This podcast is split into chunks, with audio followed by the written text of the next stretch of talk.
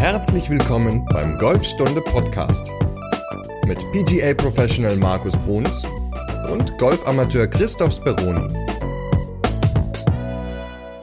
Da sind wir wieder. Folge 59 des Golfstunde Podcasts. Heute geht es um das Ausrichten und das Zielen. Und wie immer mit dabei der Markus. Moin nach Bremen. Genau, moin nach Berlin. Ja, äh, Ausrichten und Zielen, ein ganz spannendes Thema, glaube ich. Äh, da haben wir auch wieder einiges zusammengesucht. Und äh, ja, wenn man sich nicht richtig ausrichtet und nicht richtig zielt, kann der Ball natürlich auch nicht dahin fliegen. Aber bevor wir darüber sprechen, du hattest ja letzte Woche mal gesagt, dass du gerne Schlittschuhlaufen gehen wollen würdest. Konntest du denn in Berlin Schlittschuhlaufen oder unter Polizei unter, unter Polizeischutz auf der Eisfläche unter Corona-Auflagen oder war, war es nicht möglich? Ja, der Polizeihubschrauber hat mich leider dann vom Eis geholt. ich hatte das ein bisschen anders eingeschätzt. Also nicht, dass ich jetzt eingebrochen wäre, sondern wir sind erst gar nicht zum See gefahren, weil ich nämlich schon vorher gelesen hatte, dass die Eisfläche nicht tragfähig ist und dementsprechend waren wir nur rodeln.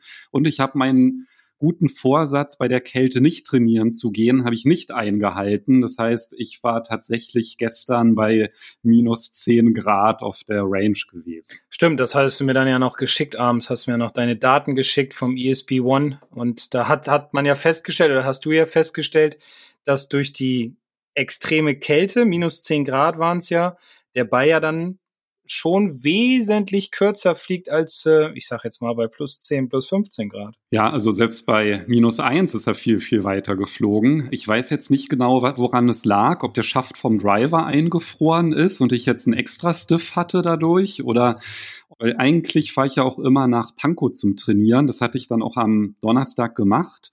Und da war aber dann zu. Ich hatte extra noch auf der Webseite geguckt, da stand, die haben geöffnet, aber stimmte dann halt irgendwie nicht. Und war dann so ein bisschen schade.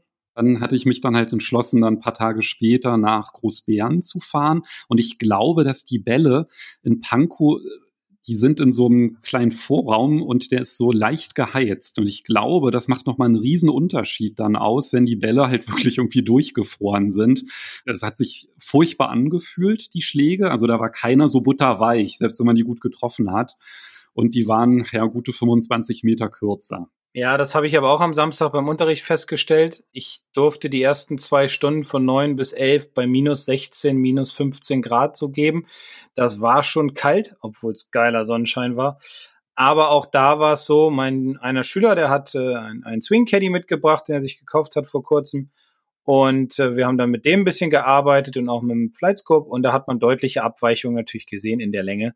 Ähm, weil die Bälle einfach auch knallhart waren. Die waren gefroren über Nacht. Äh, ich musste die morgens noch sammeln, weil der Automat halt fast leer ist, beziehungsweise nicht gesammelt werden kann aufgrund des Schnees. Also das hat schon extrem Einfluss auf den Ball und ja, so richtiges Training ist es eigentlich nicht. Es ist dann, wenn man auf die Driving Range kann, dann ist es im Grunde nur so ein bisschen Schlagen, um einfach im Rhythmus zu bleiben, aber sich jetzt auf Ballflüge zu konzentrieren oder so oder auf Längentraining, das ist dann doch eher sinnlos in meinen Augen.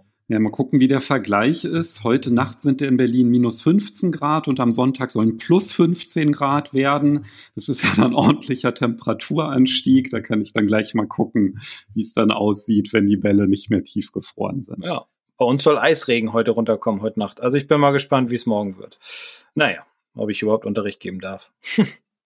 Oder kann. Wie machst du das eigentlich, wenn es so arschkalt ist? Also mir hat da irgendwie die Stunde echt gereicht. Ich war dann hatte dann noch keine Lust mehr, weil ich einfach komplett durchgefroren war. Was sind denn so die Tipps eigentlich eines Pros, wenn der den ganzen Tag in der Hütte steht? Warme Schuhe, ganz, ganz wichtig. Also wirklich da auch nicht, wenn man jetzt nur steht, nicht auf den Euro achten, sondern wirklich ein gutes Modell nehmen, was ein bisschen teurer ist, was gefüttert ist, wo man gute warme Füße drin hat. Dann habe ich so zwei Taschenwärmer, die man per USB aufladen kann die halten gut bei den Temperaturen im Moment maximal zwei Stunden. Und dann habe ich noch so eine äh, so, so, so ein Heizgürtel, den man auch per USB aufladen kann. Ja, lange Unterhose, Regenhose noch drüber, also drei Hosen an, dicke Socken und oben halt die dickste Winterjacke, die ich finden konnte und ähm, Mütze auf dem Kopf, weil da geht ja die meiste Wärme weg. Also Füße finde ich immer ganz, ganz wichtig, weil wenn man kalte Füße hat, dann macht das Ganze einfach keinen Sinn mehr. Da würde ich immer den Euro mehr investieren. Also viel Wolle und USB-Anschlüsse. Viel Wolle, USB-Anschlüsse. genau. Perfekt zusammengefasst, jawohl. Ja, und immer zwischendurch mal ein bisschen bewegen, heißen Kaffee oder heißen Tee trinken. Jetzt habe ich noch das Glück, dass äh, über meinem Plätzchen, wo ich immer so stehe, habe ich eine Heizung. Die strahlt ganz gut von oben runter, so dass man dann, wenn man da drunter steht, dann auch einigermaßen warm wird. Aber so ein Ganztag bei minus 16 Grad wäre dann doch zu heftig. Deswegen habe ich am Mittag dann auch aufgehört und die Nachmittagsstunden verlegt auf andere Tage. Ja, kann ich gut nachvollziehen. Ja, war auch richtig so. Als es noch ein bisschen wärmer war, da hast du ja auch wieder Driver getestet. Ne? Wir haben uns ja vorgenommen, dass du, oder ja wir, sage ich, dass du alle Driver testest, die so erscheinen. Da ist dann mein Part nicht ganz so ausschlaggebend an der Stelle. Aber du hast dir die neuen Driver von TaylorMade mal genauer angeschaut. Ja, genau. Ähm, und zwar den Sim 2. Und da gibt's ja drei verschiedene Modelle, den Sim 2, den Sim 2 Max und den Sim 2 Max D.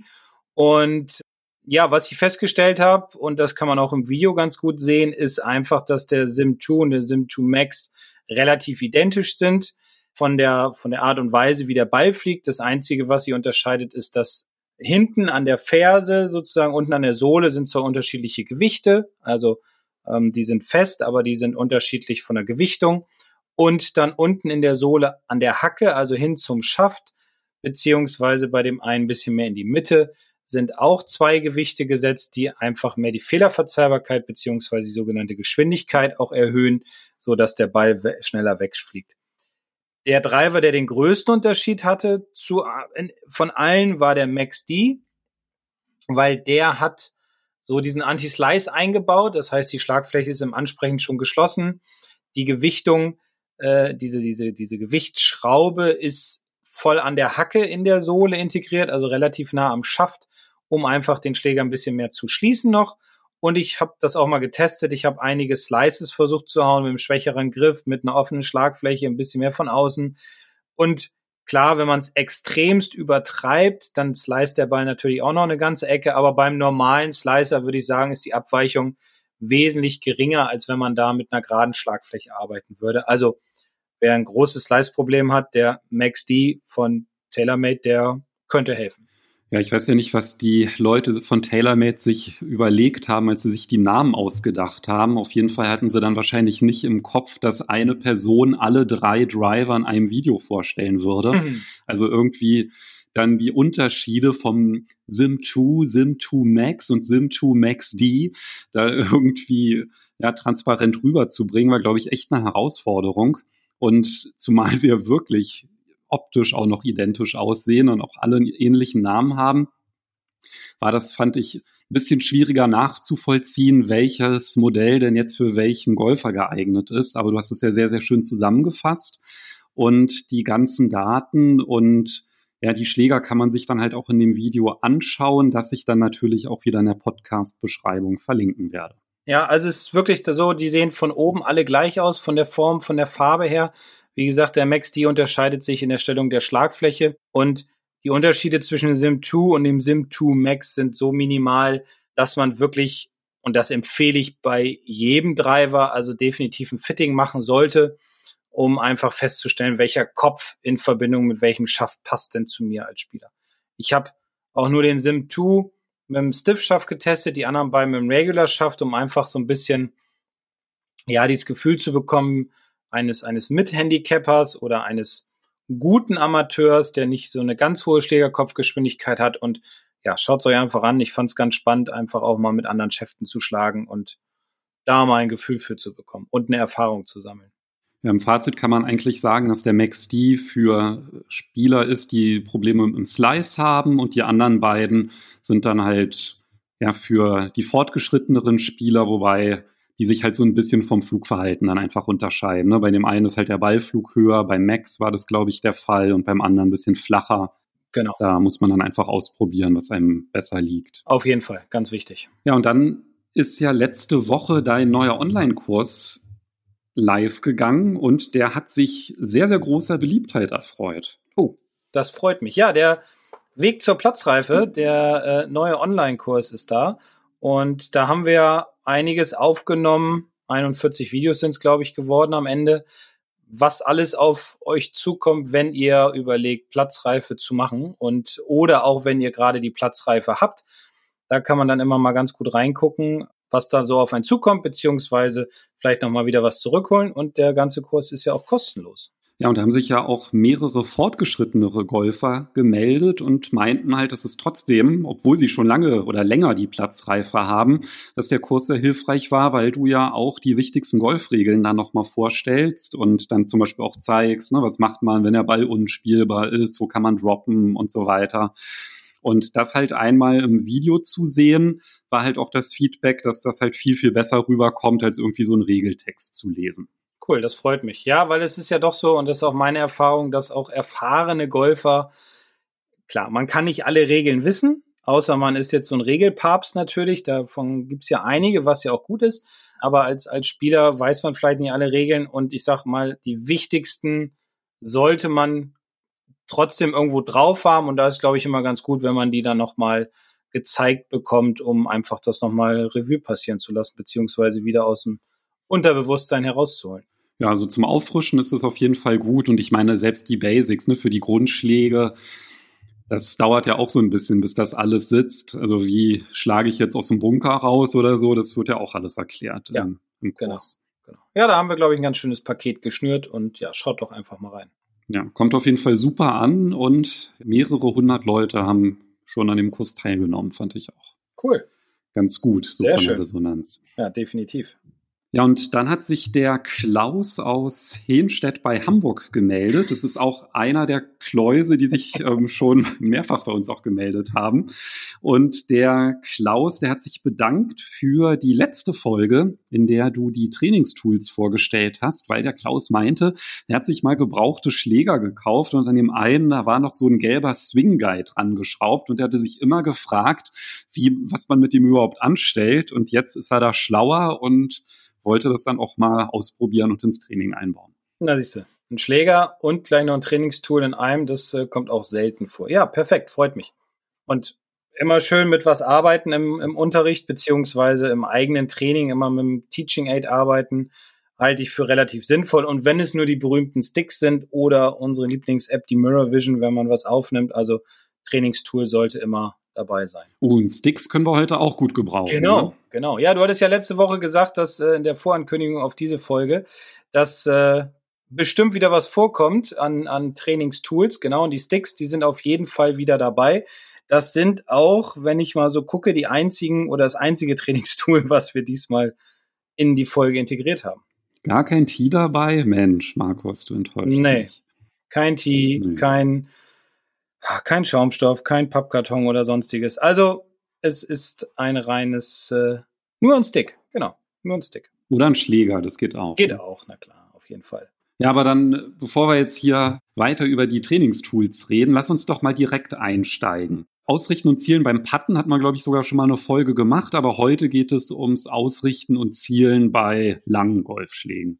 Ganz genau, also beim normalen Schlag. Und ja, ausrichten beziehungsweise zielen, das ist ja immer etwas, was, was ich jetzt so aus meiner Erfahrung her sehe, was häufig falsch verstanden wird, beziehungsweise natürlich auch dann falsch angewendet wird. Und was ich zum Beispiel immer oder häufig mache, wenn Leute zu mir kommen, die schlagen natürlich ihre Bälle aus der Hütte raus, stehen da auf einer Matte, die hat die vier geraden Seiten und ähm, stellen sich dann eventuell parallel zur Matte und wenn ich dann aber mal mit ihnen rausgehe auf den Rasen und sage, komm, jetzt ziel doch mal zu dem und dem Punkt, dann geht so ein bisschen dieses Dilemma, nenne ich es mal, geht dann los, weil dann weiß man halt nicht ganz genau, wie man sich auszurichten hat, beziehungsweise man hat das Gefühl, man richtet sich aus oder richtig aus, aber am Ende ist es dann so, dass die meisten Spieler, das ist meine Erfahrung, immer zu weit rechts vom Ziel sich ausrichten.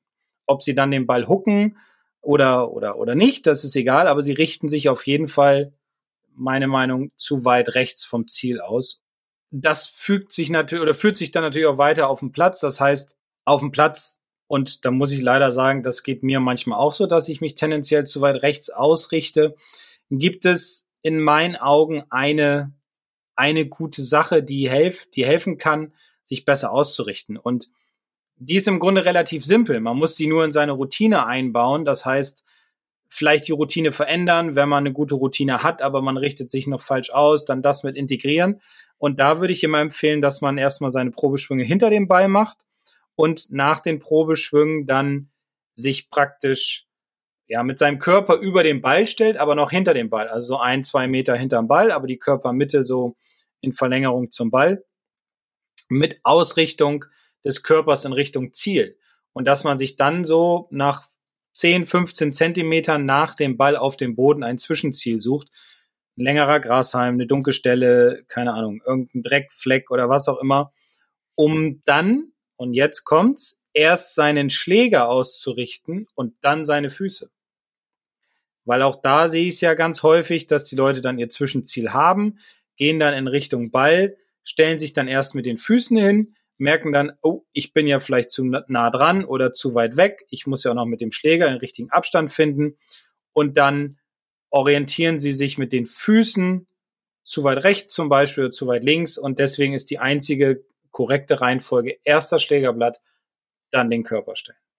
Ich hätte ja gedacht, dass du jetzt sagen würdest, das Dilemma auf dem Platz ist, dass man da gar keine Abschlagsmatte dabei hat. Hm. Weil das passiert ja dann halt auch ganz oft, dass man sich einfach auf der Range einfach an der Matte ausrichtet und genauso auf dem Platz am Abschlag einfach im recht, also rechtwinklig zu den beiden Abschlagsmarkierungen. Das ist ja auch so ein beliebtes Vorgehen und umso wichtiger, hast du ja gerade auch erwähnt, dass man das Ganze halt in sein Training auch integriert auf der Range. Genau. Und auf der Range würde ich so integrieren, dass man ja entweder seine zwei äh, Alignment Sticks nimmt oder zwei Schläger, zwei weitere und die sich praktisch parallel auf den Boden legt. Also das heißt, ich lege mir einen Ball hin, beziehungsweise vorher suche ich mir ein Ziel aus und sage jetzt, komm, ich spiele jetzt den Ball zu der zu der 100 Meter Marke, sagen wir mal. So, das ist mein Ziel. Und dann lege ich den Ball auf den Boden, dann lege ich den einen Stick, lege ich als äh, Rechtshänder etwas rechts vom Ball hin, so dass das praktisch die Linie für meinen Schlägerkopf ist. Und den anderen Stick lege ich dann an meine Füße. Somit habe ich dann eine, wie eine Bahnschiene. Ja, also Bahnschienen, außer es ist eine Kurve natürlich, laufen natürlich auch parallel da, aber laufen ja meistens gerade nebeneinander her. Und so sollte es dann auch bei dem Drill auf der Driving Range sein, dass diese Sticks nebeneinander liegen in einem gewissen Abstand der eine halt am Ball, so dass ich den Ball aber, äh, den Stick aber nicht treffe, wenn ich mit dem Schläger Richtung Ball schwinge und der andere halt nah an den Füßen, so dass ich aber darauf nicht ausrutsche. Und dann orientiere ich den Stick, der näher am Ball liegt, den orientiere ich in Richtung meines Ziels. Das Gefühl ist dann natürlich, dass meine Füße und mein Körper etwas links vom Ziel zielen. Aber wie ich ja eben schon sagte, das ist ja wie eine Art Bahnschiene. Und das Wichtigste ist ja grundsätzlich immer das Schlägerblatt dass das erstens richtig zum Ziel hin ausgerichtet ist und zweitens natürlich dann noch im Treffmoment gerade am Ball steht. Kurzer Hinweis von unseren Freunden von All for Golf. All for Golf ist ja bekannt als einer der größten Webshops für Golfartikel, wenn nicht sogar der größte. Und was viele auch gar nicht wissen, All for Golf hat ein riesiges Geschäft in Hannover. Und normalerweise, also wenn ich normal sage, außerhalb von Corona, gibt es jedes Jahr im Februar einen riesigen Lagerräumungsverkauf. Das findet dieses Jahr komplett online statt. Das heißt, ihr müsst gar nicht nach Hannover fahren, um bis zu 77 Prozent zu sparen. Und zwar wird halt wirklich radikal reduziert. Da gibt es sehr, sehr viele Einzelstücke und richtige Schnäppchen zu holen. Und das Ganze hat normalerweise auch so einen richtigen Messecharakter, kann man fast sagen. Und das findet halt dieses Jahr, wie gesagt, alles online statt. Und All for Golf hat euch einen Gutscheincode bereitgestellt. Mit dem Code Gratisversand, alles ein Wort, bekommt ihr eine versandkostenfreie Lieferung ab 50 Euro und der Gutschein ist gültig bis zum 26. Februar. Also schaut mal rein bei All for Golf, denn schnell sein lohnt sich. Und das, was du jetzt gerade beschrieben hast, das kann man ja auch sicherlich mehrstufig machen. Ne? Also das eine ist ja, so wie du es gerade beschrieben hast, dass ich stelle mich hinter den Ball und ich versuche die Ziellinie zu visualisieren, lege halt einen Stick hin, dann lege ich einen Stick für die Füße hin. Das ist ja dann halt im Grunde, wenn ich dann am Ball stehe, um erstmal so dieses Gefühl zu bekommen, beziehungsweise ich trainiere wirklich das Zielen und diese Ziellinie zu sehen. Und dann, wenn ich mich halt an Ball stelle, im Grunde mich dann auch parallel auszurichten. Das kann man ja auch in umgekehrter Reihenfolge machen, also ohne Sticks erstmal ähm, an den Ball stellen und dann einfach, wenn man in der Ansprechposition ist, den Schläger entlang der Fußspitzen ausrichten, um dann wieder hinter den Ball zu gehen, um dann halt zu gucken, ob man sich richtig ausgerichtet hat. Ne, das wäre so die zweite Stufe, um das Ganze mal so zu kontrollieren. Mhm. Ja, geht auch. Also, ja, warum nicht? also, was soll ich da jetzt noch zu sagen? Ja, du kannst ja sagen, ja, gute Idee oder. Ja, ja, ja, gut. Also klar, es sind. Äh, ja, gut. Ja. Die Euphorie des Bremers, ja, super. Das richtige Ausrichten ist halt wichtig zu trainieren, weil, also wenn ich es nicht richtig trainiere, das Ausrichten, dann werde ich es auf dem Platz halt auch nicht umsetzen können. Und Ideen gibt's glaube ich, viele und man sollte es so einfach halten wie möglich natürlich. Ne? Und deswegen immer die ganze Sache auf der Driving Range trainieren und nicht sagen, ja, das funktioniert jetzt, sondern dann einfach los und einfach losgehen. Das bringt nicht viel, sondern auf der Range das Ganze halt trainieren, um einen Automatismus zu erarbeiten. Ja, und vor allem dann halt auch idealerweise sich ein Ziel suchen, was halt nicht eben gerade oder parallel zur Mattenkante ist, sondern halt einfach ein Ziel, was schräg ist, um ja, sich nicht einfach immer auf diese Matte zu verlassen. Ne? Das ist halt auch wirklich ganz wichtig, vor jedem Schlag hinter den Ball gehen, natürlich dann auch abwechselnde Ziele sich zu suchen. Das hast du ja auch schon mehrfach gepredigt. Mhm. Aber lass doch noch mal vielleicht zurückkommen, wenn ich jetzt auf dem Platz bin. Da kann ich ja mir keine Sticks auf den Boden legen oder so. Kannst du da vielleicht noch mal genau beschreiben, wirklich so Schritt für Schritt, wie du da vorgehst? Also du hast ja gesagt, hintern Ball gehen, klar, sich irgendwie vorbereiten, die Probeschwünge machen, aber wenn du dann halt zielst, dann hast du ja auch gesagt, suchst du dir irgendwie am Horizont nochmal ein, ein größeres optisches Ziel, um da so eine, eine Flucht auch letztendlich zu haben. Und wie weit sollte dann dieser Punkt, den man sich hinter dem Ball sucht, wie weit sollte der ungefähr entfernt sein? Also ich sag mal 10, 15 Zentimeter. Wenn es jetzt 20 sind, ist auch okay, aber weiter weg würde ich nicht empfehlen, weil dann das Auge aus der Ansprechposition heraus diesen Punkt nicht mehr nicht mehr wahrnehmen kann. Also dem, man kann dann den Schlägerkopf einfach nicht mehr richtig ausrichten. Und deswegen sollte dieses Zwischenziel so nah wie möglich an dem Ball dran sein. Und wie du ja auch schon sagtest, man kann das natürlich dann auch in der Verlängerung noch weiter spinnen sozusagen, dass man sagt, okay, hinten am Horizont in der Verlängerung von dem Zwischenziel ist nicht nur die Fahne, sondern noch ein größeres Ziel, vielleicht ein Baum oder eine Hütte oder was auch immer, hm, um sich dann wenn man den Schläger angesetzt hat, nochmal zu orientieren, ob das auch mit meinem Blickwinkel in die richtige Richtung, ob das alles so zusammenpasst. Und zum Gucken noch eine ganz wichtige Sache. Da finde ich es immer ganz, oder da ist auch immer spannend, was die Leute so auf dem Platz machen. Die meisten stehen in ihrer Ansprechposition. Ob sie sich jetzt richtig ausgerichtet haben oder nicht, lassen wir mal dahingestellt. Heben den Kopf und drehen dann praktisch nochmal den ganzen Oberkörper und dann wird das Sichtfeld der Augen, vor allem nach links weg als Rechtshänder, nochmal viel, viel größer. Das heißt, ich denke dann, ich stehe richtig, aber und orientiere oder bin dann vielleicht aber woanders hin ausgerichtet als zu meinem Ziel. Und da empfehle ich immer, den Kopf unten zu lassen, also die Ansprechposition beizubehalten und nur den Hals zu drehen und gerade so weit, wie man kann. Also den kann man ja nicht voll raufdrehen, ohne jetzt den Oberkörper zu heben, sondern dass man dann nur leicht den Hals dreht und dann guckt man praktisch so aus dem Augenwinkel und das gibt einem nochmal so eine bessere Linie und dann dementsprechend ein besseres Selbstvertrauen, dass die Ausrichtung halt korrekt ist.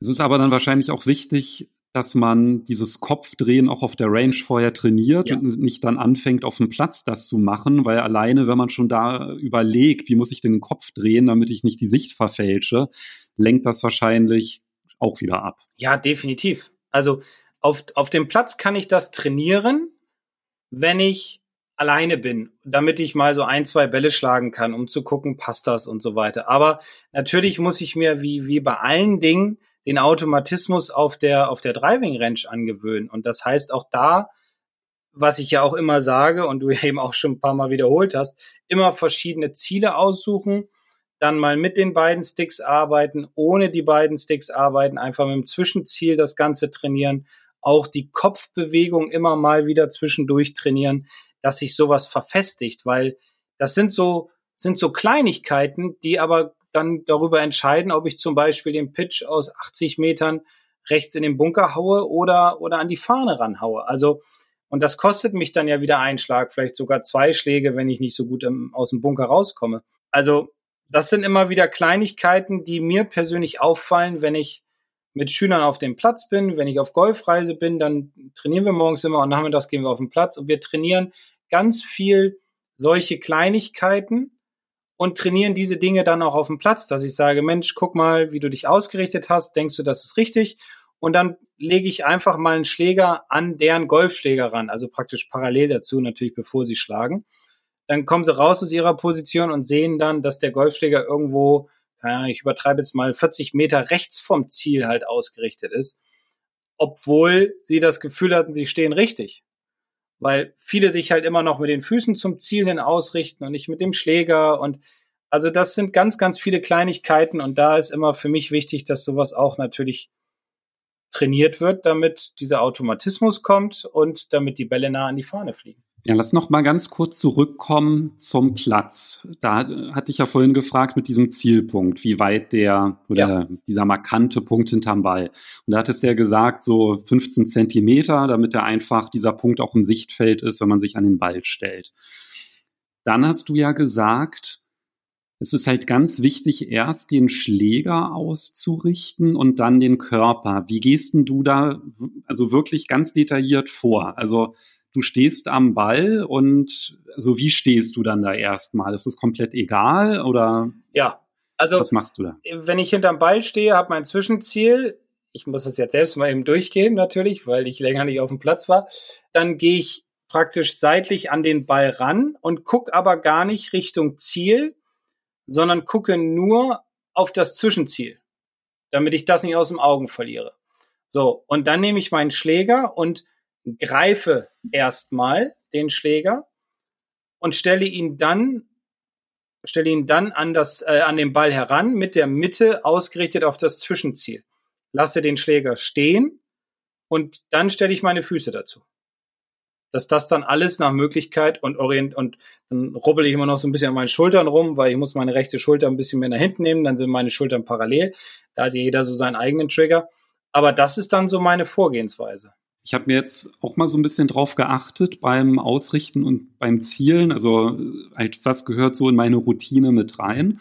Und ich mache das dann halt immer so, wenn ich mir halt diesen Punkt gesucht habe, und ich an zum Ball gehe, dass ich dann noch mal mit meinem Schlägerkopf im Grunde über diese visuell oder diese imaginäre Ziellinie einmal so rüberfahre, einfach so, als wenn ich die so in die Luft zeichnen würde. Ah, das mache ich halt noch irgendwie, damit ich einfach da auch eine größeren, nicht nur so einen Fixpunkt habe, sondern halt auch eine stärkere Orientierung auch einfach zum Schwingen, weil mir passiert es halt auch manchmal, dass ich dann so am Ball stehe und dann irgendwie so schräg schwinge, weißt du? Also, was halt auch so ganz komisch ist. Und dann fällt mir das halt leichter, wenn ich dann irgendwie so meine äh, Linie mir vorstelle.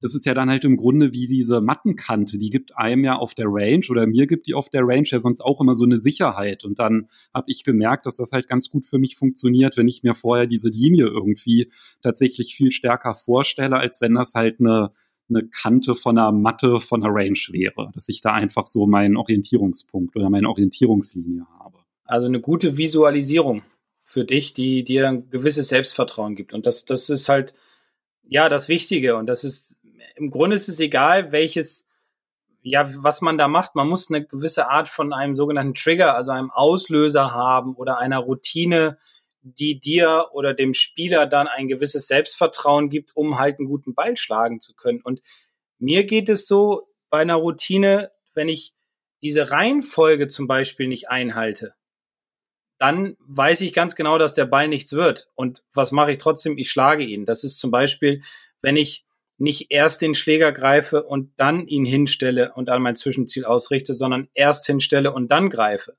Das passiert auch manchmal, dass man dann so ein bisschen schnell, schnell und durcheinander kommt. Und dann wird dieser Golfball nichts. Also so hat ja jeder so irgendwie seine Art und Weise, erstmal zu visualisieren, beziehungsweise auch einen Trigger zu finden. Und visualisieren und ausrichten ist halt eine ganz, ganz wichtige Sache, gerade bei unserem Sport, der ja sehr feinmotorisch ist, zum Beispiel auch beim Schießen. Ich habe auch einige Jäger, das ist natürlich auch ganz fein, so von der Ausrichtung her, ähm, da die Skimmel Korn halten und genau auf das Ziel und das Gewehr hoch, links, rechts. Also das sind sehr, sehr viele Kleinigkeiten, die darüber entscheiden, ob ich dann den Ball, ja klar, gut treffe, logisch, aber auch ihn dann dahin bringe, wo ich ihn hinhaben will. Wenn es dann an der persönlichen Schwungtechnik scheitert, dass der Ball in die Richtung fliegt, daran kann man ja was ändern, aber an der Ausrichtung kann man auch was ändern, aber auch das muss stark trainiert werden. Deswegen erst Ausrichtung, dann Technik. Ja, und für das an den Ballstellen habe ich mir auch so eine kleine Routine angeeignet. Nämlich? Da mache ich das immer so, dass wenn ich den Schläger dann ausgerichtet habe, also ich stelle den an den Ball, also klar, ich greife ihn, hast du ja auch beschrieben, mhm. ähm, stelle den Schlägerkopf dann an den Ball, dann mache ich das immer so, dass ich mit einem ganz engen Stand, also dass meine Füße wirklich geschlossen sind und dann zum Schlägerblatt ausgerichtet sind. Und dann mache ich das so, dass ich immer so ein meinen linken Fuß dann Richtung ähm, Ziel bewege, so einen halben Schritt nach links, halber Schritt nach rechts und dann habe ich halt im Grunde meine ja, mein Standardstand, sage ich mal jetzt für ein Eisen 7 eingenommen und dann passe ich halt auch immer diese Schrittfolge an. Also beim Driver, da lasse ich einfach meinen linken Fuß stehen und bewege nur den rechten dann nach hinten, so dass ich dann halt auch immer so eine Routine habe, um die richtige Standbreite dann am Ball zu haben. Ja, und ist perfekt und auch gleich die richtige Ballposition. Da brauchst du gar nicht mehr lange. Genau, ja, ja, beides. Ja, genau, genau. genau. genau. Ja. Beim Chippen dann halt schmal stehen und gefühlt ein bisschen mehr rechts und so. Also, ja, coole Sache. Hilft dir natürlich auch, ja, das hilft dir ganz gut, um nicht so viel nach, äh, darüber nachzudenken, wo muss jetzt der Ball liegen, sondern das hast du dir natürlich auch antrainiert, was sehr gut ist. Und dadurch nimmst du dir wieder einen, einen gewissen Stresspunkt raus bei dem Schlag, weil du weißt, okay, wenn ich das und das mache und das ist automatisiert, dann stehe ich richtig fürs Eisen 7 oder für einen Driver oder fürs Hybrid oder wie auch immer. Und ja, der Stresspunkt einer ist weniger. Sehr gut.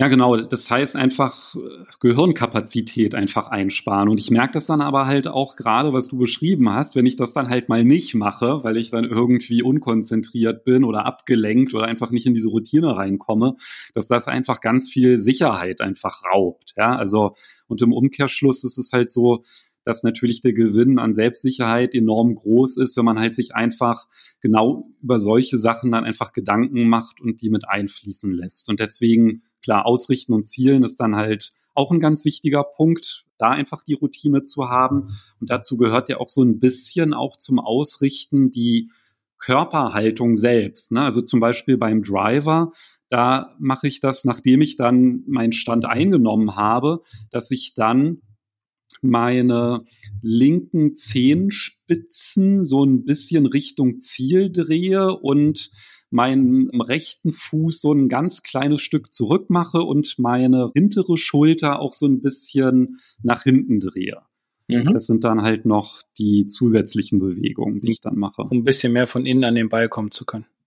Ja. ja, genau. Ein bisschen stabiler dann auch im Durchschwung zu sein, was den Fuß. Ja, jeder muss sich eine Routine angewöhnen. Ne? Also äh, du sagtest ja mal, als wir mal ein Driver-Video aufgenommen haben oder ein Driver-Kurs, dass, dass ich immer vorher, bevor ich aushole, einmal auf den Boden tippe. Und dann wusstest du, okay, jetzt geht's los. Und das, das ist zum Beispiel etwas, was ich mache, was mir aber gar nicht bewusst ist. Also, das hätte ich dir jetzt gar nicht beschreiben können, muss ich ehrlich sagen. Also, ich glaube, man hat da viele versteckte Dinge drin, viele bewusste Dinge. Wichtig ist halt, dass man sich etwas angewöhnt, damit diese Ausrichtung und das Zielen halt, ja, nicht immer korrekt, das geht nicht, aber in den meisten Fällen halt korrekt ist. Ähm, ich hatte es jetzt zum Beispiel letzte Woche gerade mit einem Schüler, der hat den Ball immer ziemlich gepusht, huckt, also gerade rechts starten lassen und dann kurfte der irgendwie noch weiter nach links und lag dann 25 Meter nach äh, 25 Meter links von ihm. Und er hat dann immer gesagt, ja, der war doch richtig gerade. Und ich so, naja, wenn wir uns das jetzt mal angucken, dann hast du schon eine riesen Kurve geschlagen. Und dann habe ich ihn mal bewusst parallel zu der Matte ausgerichtet ähm, also ganz gerade hingestellt. Und dann hat er erstmal gesehen, was er eigentlich tatsächlich für Ballflugkurven hat, nämlich dass er richtig weit nach links weghaut. Und dann war das so dieser typische Hook und dann haben wir halt technische, äh, an, an technischen Dingen dann gearbeitet, um den Ball gerader zu schlagen. Aber auch der Hooker zum Beispiel ist einer, der sich immer meistens ganz weit rechts ausrichtet, weil er einen zu starken Griff hat und das dann kompensieren will und dementsprechend denkt, er haut den Ball gerade, weil sie auch im Ziel oder einigermaßen im Ziel landen. Aber wenn man jetzt auf einem engen Waldplatz ist und haut die Bälle rechts, links, dann bleiben sie irgendwo rechts im Wald hängen. Deswegen da auch darauf achten, dass die Ausrichtung passt, die äh, technischen Korrekturen dann natürlich vornehmen. Ja, und du hattest ja auch über die Schulterlinie noch gesprochen. Das ist ja wahrscheinlich auch einer der häufigsten Fehler ne, beim Ausrichten. Ja, Schulterlinie ist ja auch so ein Thema, dass man oder dass ich häufig sehe, dass zum Beispiel die rechte Schulter zu weit vorne ist, dann tendiert man eher dazu, eine Art Slice oder, oder einen kleinen Fade zu schlagen. Fade ist natürlich nicht schlecht, ein Slice ist natürlich eher was, was man nicht will. Manchmal ist es auch so, dass man die, die linke ein bisschen weiter vorne hat. Das finde ich zum Beispiel immer ganz gut beim Driver. Also das heißt, die rechte ist dann ein bisschen weiter hinten, was du ja auch machst, wodurch man dann einfach ein bisschen mehr von innen nach außen schwingen kann, um einfach mehr Draw herbeizufügen. Und um das zu trainieren, dass die Schultern zum Beispiel erstmal parallel sind, würde ich auch wieder mit Sticks arbeiten einen lege ich mir auf den Boden an meine Füße, einen lege ich mir an meine Schultern, halte den fest mit beiden Händen und dann gucke ich von oben runter und schaue, ob die beiden parallel zueinander sind oder nicht. Und dann kann man das immer noch einmal ganz gut anpassen. Ja, ich glaube, das sind viele Kleinigkeiten beim Ausrichten und ähm, da muss man sich selbst so ein bisschen natürlich auch mit befassen, äh, um eine, eine gewisse Routine zu entwickeln für das Ausrichten, vor allem auf dem Golfplatz und da wieder will ich nochmal wiederholen, was wir am Anfang gesagt haben, auf der Driving Range das Ganze trainieren, immer auf unterschiedliche Ziele, mal mit den Sticks auf dem Boden, auch häufig ohne die Sticks, um einfach diese Routine zu entwickeln für ein gutes Ausrichten. Ja, das ist halt wirklich was, bis das in Fleisch und Blut übergeht, dauert das halt eine ganze Weile und das kann man halt dann einfach wirklich beschleunigen, indem man einfach auf der Range sich wirklich abwechselnde Ziele sucht, das halt auch ganz bewusst trainiert, das auch einfach mal einbaut in so eine Trainingseinheit und dann ja, werden auf jeden Fall die Fortschritte schneller, die man da macht. Und das merkt man dann auch einfach auf dem Platz, dass man dadurch dann an Sicherheit gewinnt. Definitiv. Weil ich finde, nichts ist irgendwie schlimmer, als wenn man am Ball steht, dann macht man nochmal den Blick Richtung Ziel und dann, hm, stehe ich jetzt eigentlich richtig? und das ist halt wirklich so schlimm, ja, dieses, und, und dann macht man es ja meistens halt eben nicht, ne, dass man abbricht und nochmal neu ansetzt, sondern dann sagt man, ja, okay, dann schlage ich jetzt einfach und ich glaube, jeder kennt das Ergebnis. Ja, ich glaube, darüber könnten wir jetzt noch ganz, ganz lange reden, was das Abbrechen betrifft. Und da kann ich immer nur sagen, also brecht ab, geht nochmal zurück, richtet euch nochmal neu aus und macht euch keine Gedanken über eure Mitspieler oder über die, die hinter euch sind. Die machen auch Fehler bei Ausrichtung oder beim Schlagen oder was auch immer. Und am Ende ist es ja immer, ist es ja immer euer Schlag und eure Freude an diesem Sport. Deswegen ruhig nochmal ein paar Sekunden mehr Zeit nehmen und nochmal neu alles justieren. Ich glaube, dann sind wir soweit auch mit dem Ausrichten und Zielen durch. Oder hast du noch einen letzten Tipp? Ich will dich jetzt nicht unter Druck setzen. Meistens ist es so, wenn ich zum Ende komme der Folge, dass du sagst, ja, aber ich wollte noch das sagen, deswegen frage. Äh, nee. also ich habe, also ich bin durch. okay. Ja, dann können wir uns ja schon mal mental auf das Thema der nächsten Folge vorbereiten. Und zwar geht es dann darum, dass wenn man sich nämlich beim Ausrichten extrem weit nach links ausrichtet, ja.